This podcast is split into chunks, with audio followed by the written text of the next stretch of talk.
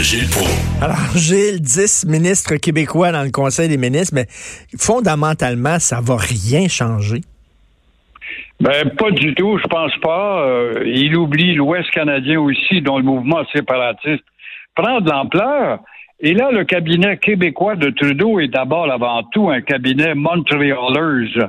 Là où le Québec s'éteint par le poids des anglo-néo, tout en oubliant que c'est Toronto qui mène euh, le pays, non pas Montréal.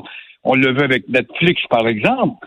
Un autre exemple de stratégie, euh, Richard, le fait de placer Guilbeault au patrimoine, c'est pour permettre à Trudeau de passer tout ou tard son oléoduc au Québec et ainsi avoir l'appui de l'Ouest et quitte à ramener Guilbeault à l'environnement dans un autre gouvernement parce qu'il y aura évidemment un remaniement.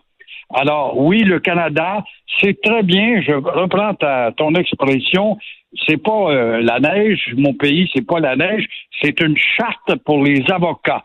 Et en passant, qui va taxer les Netflix, les Googles, les Apple, les Amazon et compagnie là-dedans? Qui va avoir le courage dans ce gouvernement de faire cela si Toronto dit non? Et, parce que les, les, problèmes fondamentaux demeurent. L'Alberta va continuer à vouloir faire passer son pétrole sur notre territoire, puis nous autres, on veut rien savoir. La loi 21 va continuer d'être contestée par le reste du pays. Euh, il va continuer à être un gouvernement centralisateur qui empiète sur les champs de juridiction provinciale. Donc, ça, c'est une, opération esthétique, cosmétique hier, là. Exactement. Et nommer un cabinet à prédominance montréalaise, là parce qu'on l'a vu sur la carte, la carte est rouge complètement. Euh, c'est oublier que l'expression populaire qui s'est exprimée en termes de grief face à Ottawa et son arrogance, c'est justement en dehors de Montréal. Et euh, qui va être capable de parler avec eux autres? Qui, c'est sûrement pas euh, le porte-parole du Québec maintenant qui est un lieutenant. Lui, il en voulait pas le lieutenant, il a un député de eh Papineau plus capable. Mais ça serait intéressant de voir quelle sorte de dialogue va s'établir avec cela. Et euh, le premier combat, je pense, et c'est là que le bloc doit jouer un rôle. J'ai trouvé bizarre l'attitude du bloc et son chef dit bon ben nous autres euh, c'est peut-être l'indépendance, mais en attendant il y a des morceaux à aller chercher, dont l'impôt unique et il pourrait très bien euh, jouer, surtout s'il a l'appui du Parti conservateur, tout ou tard pour menacer Trudeau.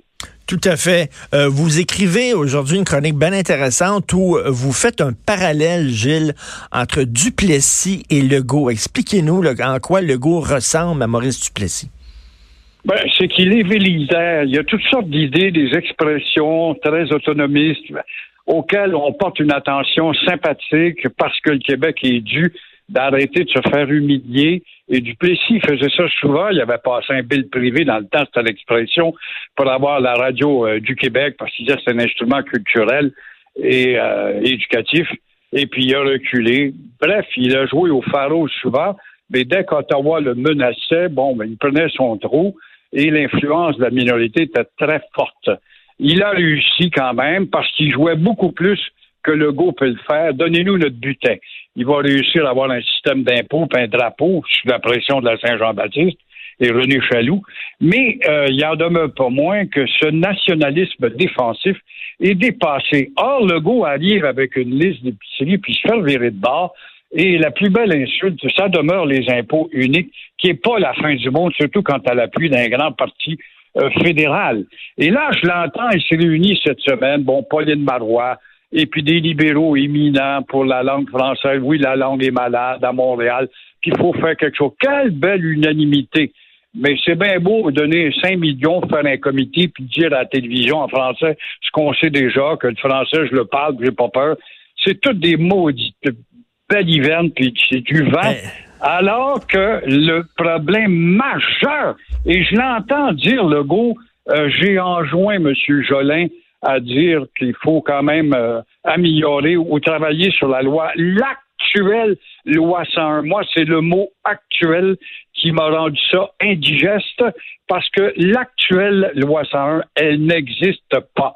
Elle est clouée à 19 reprises par les tribunaux. Elle est inopérante. L'Office de la langue française est un nid de parasites qui n'intervient même plus malgré des 2 trois mille plaintes par année et trouve toutes sortes de raisons pour euh, parler d'une loi qui est inopérante. Alors, il n'a jamais parlé des raisons sociales qui se multiplient. Il n'a jamais parlé de la langue de travail chez les 50 employés et moins. Alors, il y a un travail énorme à faire. C'est la loi 101 de 1977 qu'il faut. Mais là, euh, Jean-Pierre Ferland, il y a une de ses tunes qui s'appelle Pissou. Puis euh, dans sa chanson, il dit tout le temps, on a des baguettes en l'air, puis on s'énerve, puis on crie, mais on finit tout le temps par prendre notre trou. C'est ça, c'est ça que vous dites, là. Exactement. C'est pas la chanson euh, sur Rosemont, les bombes, là, je sais pas qu'elle l'a vu, la, chanson de Jean-Pierre Ferland. Non, non, non. Non, non, il parle, il parle des Québécois, ça s'appelle Pissou, puis il dit on a les baguettes en l'air, puis on s'énerve, puis on crie, puis tout ben ça, mais on finit tout ben. le temps par prendre notre trou. On va nous gagner avec une chanson, puis une victoire du club d'hockey canadien, puis ça vient de s'éteindre. Tout va très bien, Madame la Marquise. Et là, vous voulez parler aussi euh, de Dominique Anglade. Euh, s'il y a des gens qui pensent qu'elle a des chances de gagner la, prochaine course au leadership, euh, elle, vient, elle vient de s'enfarger dans ses lacets, Et la course commence en fin de semaine. Et s'il y en a qui s'imaginent ça, ils font mieux d'aller voir le docteur, puis vite, vite, vite. Alors après Rona, qu'elle a cédé aux Américains comme une espèce de Boxing Day de janvier, s'ajoutent les cadeaux de 592 millions pour des programmes hors normes.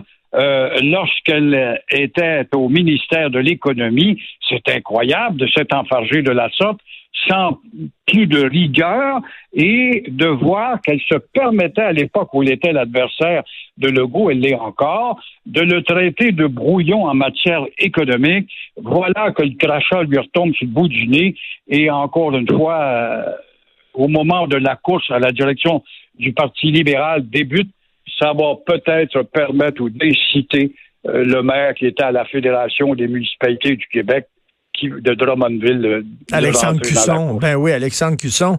Et, là, elle, a donné, elle distribuait des subventions à gauche et à droite avec des projets qui étaient mal ficelés, des analyses qui étaient vraiment bâclées. Il manquait des informations, tout ça. Bref, c'était des, projets qui étaient bancaux, des dossiers qui étaient présentés, qui étaient mal ficelés. Elle a donné quand même à gauche et à droite à des amis du parti ou quoi pour euh, des régions où ils voulaient avoir des votes euh, aux prochaines élections c'est, pas fort, Mais ce que je comprends pas, euh, Richard, tu es à la tête d'un ministère, tu deviens ministre en d'autres, un uniforme de ministre. Même chose pour Jolin euh, euh, comment se fait-il que tu as des conseillers autour de toi qui ont plus d'expérience que toi de la machine, qui ont un sous-ministre? On dit souvent que les mandarins, ce sont les sous-ministres qui mènent les gouvernements.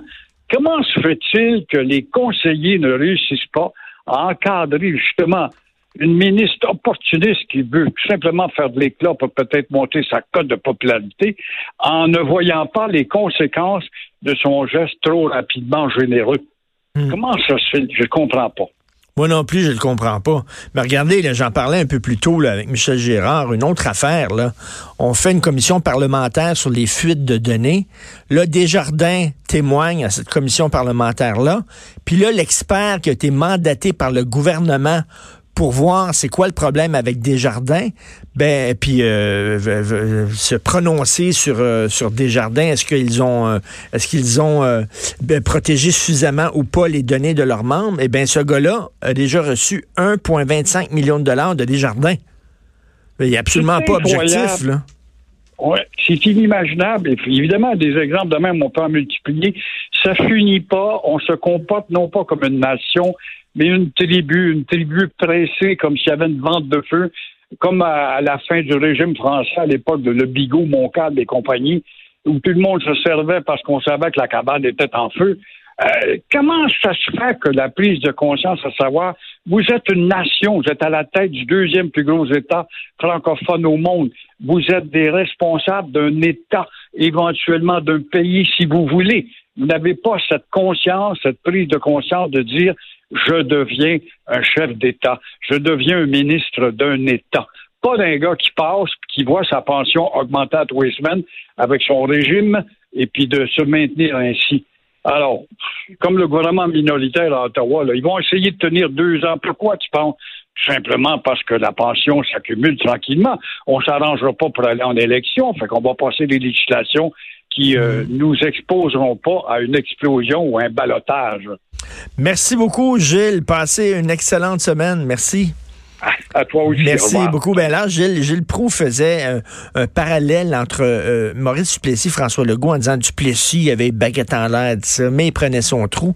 Puis là, je disais, ben justement, euh, Jean-Pierre Ferland, une chanson là-dessus qui s'appelle Pissou. On peut, on peut écouter ça. C'est assez, euh, c'est assez lumineux comme parole. Écoutez ça. On se pète la gueule, on se tord le cou. On a tellement peur de finir tout seul. On se tape les bretelles, on se grève des tatous, on joue le patriote, on joue le mercenaire. Mais par en arrière, on prend son trou. On est des pépères, on est des nounous, on a tellement peur du propriétaire. Des coups de pied dans le mur, des morsures de loup, des rages de culture, des matières de goût. Et par en arrière, on prend son trou.